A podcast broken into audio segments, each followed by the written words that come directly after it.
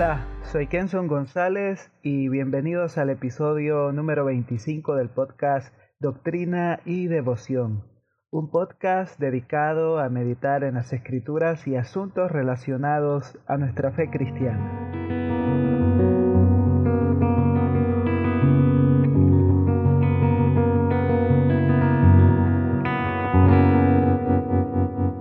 Hola, es un gusto saludarte, espero te encuentres bien. En esta ocasión quiero que reflexionemos un poco sobre la madurez cristiana. Sé que cuando escuchamos la palabra madurez dentro del contexto cristiano evangélico, generalmente la asociamos con ser una persona muy rígida, malhumorada, que va por la vida llamando pecadores a medio mundo.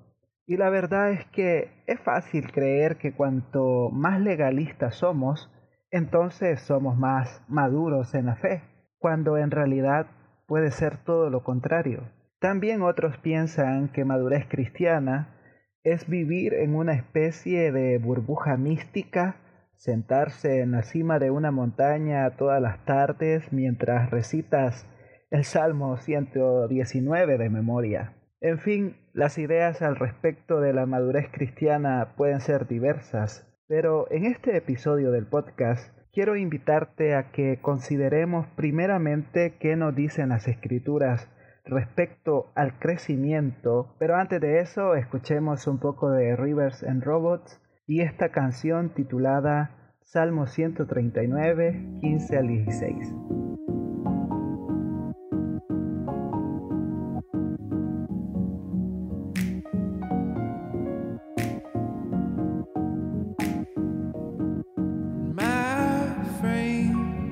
Was not hidden from you when I was being made in secret. And intricately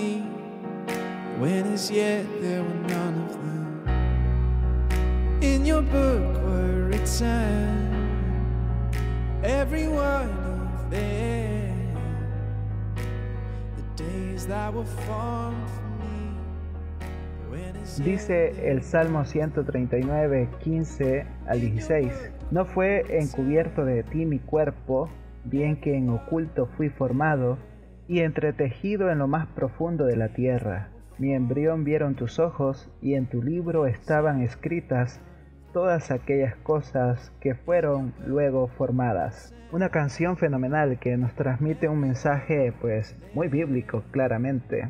Y es interesante notar que la vida cristiana se puede comparar al desarrollo de un recién nacido, el cual gradualmente va creciendo, se va formando. Muy bien, consideremos qué nos dicen las escrituras sobre el crecimiento espiritual. Escribe el apóstol Pedro en su segunda carta, capítulo 3, versículo 18. Antes bien, creced en la gracia y el conocimiento de nuestro Señor y Salvador Jesucristo. A Él sea la gloria, ahora y hasta el día de la eternidad. Claramente este es un texto clásico para hablar sobre el crecimiento espiritual. Es interesante notar que el autor habla sobre crecer en la gracia y crecer en el conocimiento de nuestro Señor. Estudiando un poco este texto nos damos cuenta que se nos manda a que crezcamos en ser como Jesús y en conocerlo a Él. Y es muy importante que consideremos esto. Crecimiento espiritual no es almacenar mucha información en nuestra mente sobre Jesús o la Biblia. Repito, crecimiento espiritual no es almacenar mucha información en nuestra mente sobre Jesús o la Biblia. No, el crecimiento en la fe es algo más integral, más holístico, Hoy en día es fácil creer que somos maduros en la fe porque sabemos de griego, hermenéutica, exégesis, patrística, teología histórica, teología sistemática, etc. Pero oye, esto es importante, muy importante, claro que sí.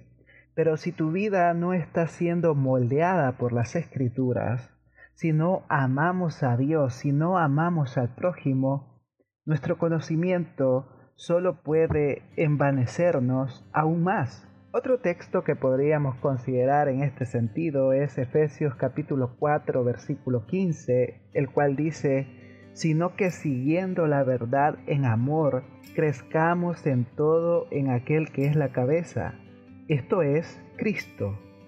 En este pasaje el apóstol Pablo viene desarrollando el enfoque de los ministros del Señor y de cómo ellos a través de la exposición de la palabra ayudan al crecimiento de los creyentes y que en vez de ser llevados por el error, debemos crecer en la verdad de Cristo.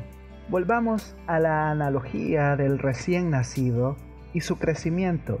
Cuando los padres de un bebé o de un niño ven que su desarrollo tiene alguna limitante o algo que no es normal, saltan las alarmas, salta la preocupación. De la misma manera, cuando no crecemos en la vida cristiana, permanecemos en una condición alarmante, ya que estamos expuestos a los engaños doctrinales y a la desvirtuación del carácter de Dios.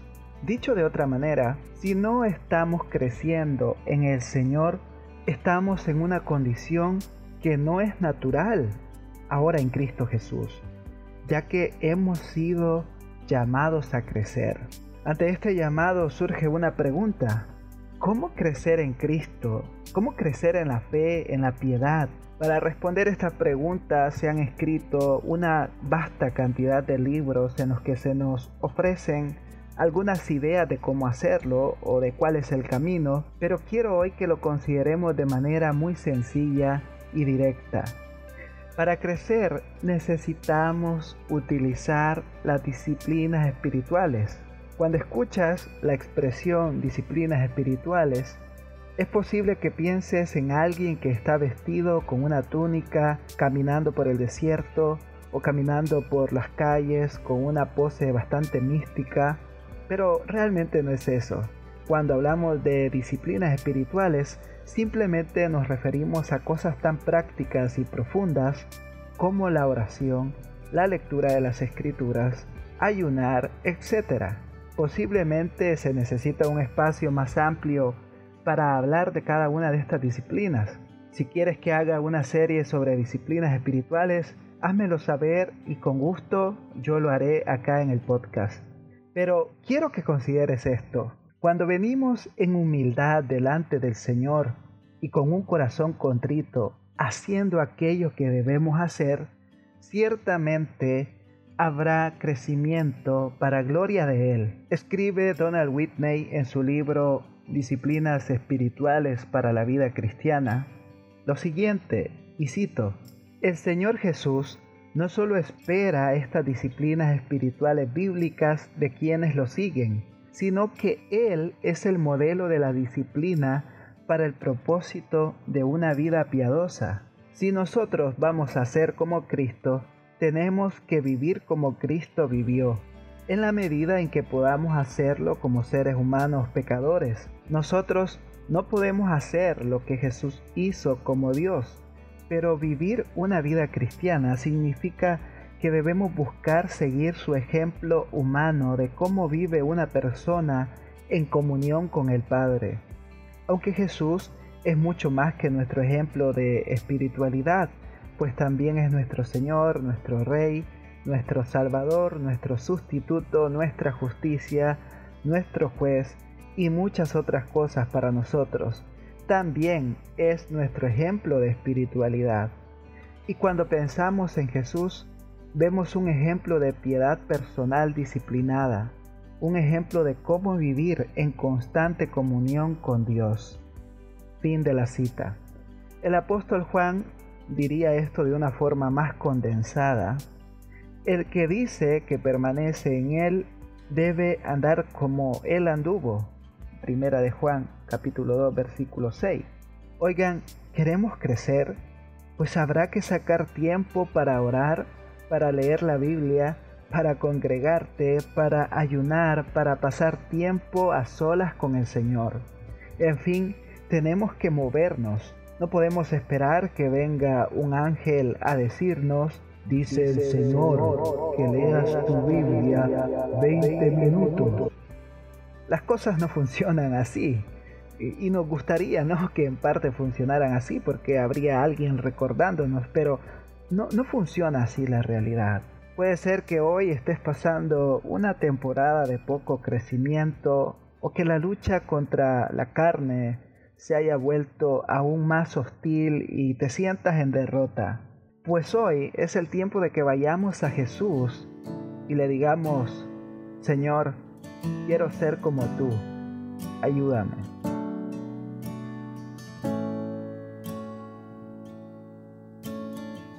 for my transgressions, wounded for my sins.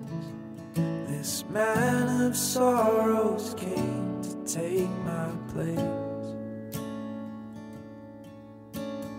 King over creation, slain for my salvation, unspeakable love,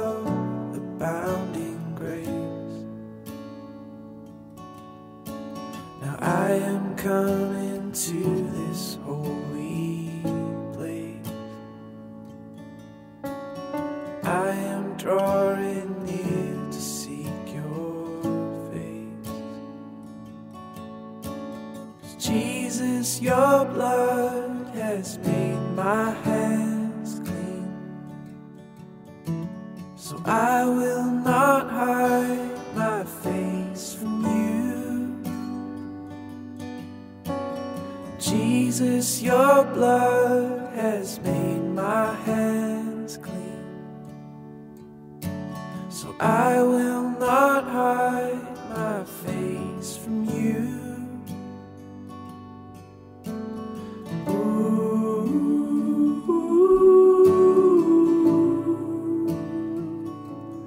Ooh.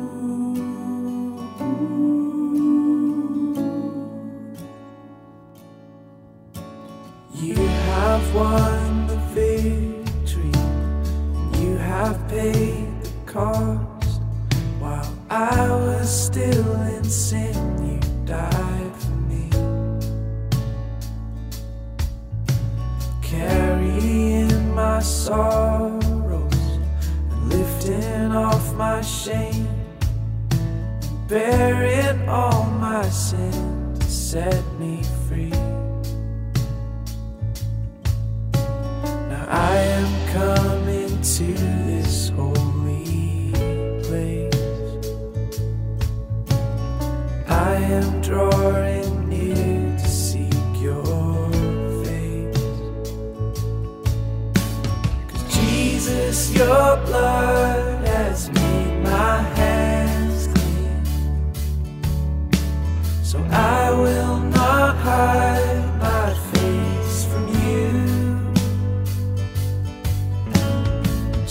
Jesus, your blood has made my head.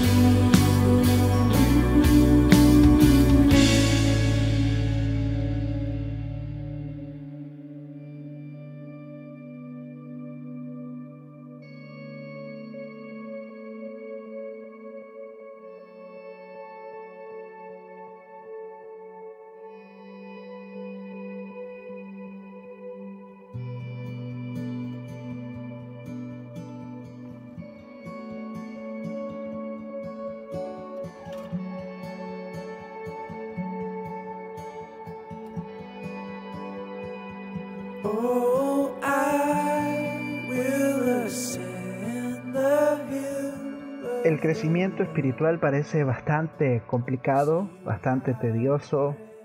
Quizás digas, bueno, quizás otros lo pueden hacer, pero yo no. Pero no debes pensar así. El Señor nos ha dado a su espíritu, nos ha dado su palabra, para que nosotros podamos hacer su voluntad. Claro, dependemos de Él, pero en obediencia a lo que Él nos ha dicho, actuamos. Así que yo te invito a que puedas considerar este asunto en tu vida y que podamos crecer para la gloria de Dios. Ha sido un gusto compartir contigo, será hasta la próxima que nos volvamos a encontrar en el podcast Doctrina y Devoción. Antes de irme quiero decirte que puedes encontrar nuevos artículos en mi blog. Aquí en la descripción encontrarás el enlace para ir a esos artículos o a mi blog y que algo de ello te pueda edificar a tu vida. Ha sido un gusto, será hasta la próxima, que Dios te bendiga.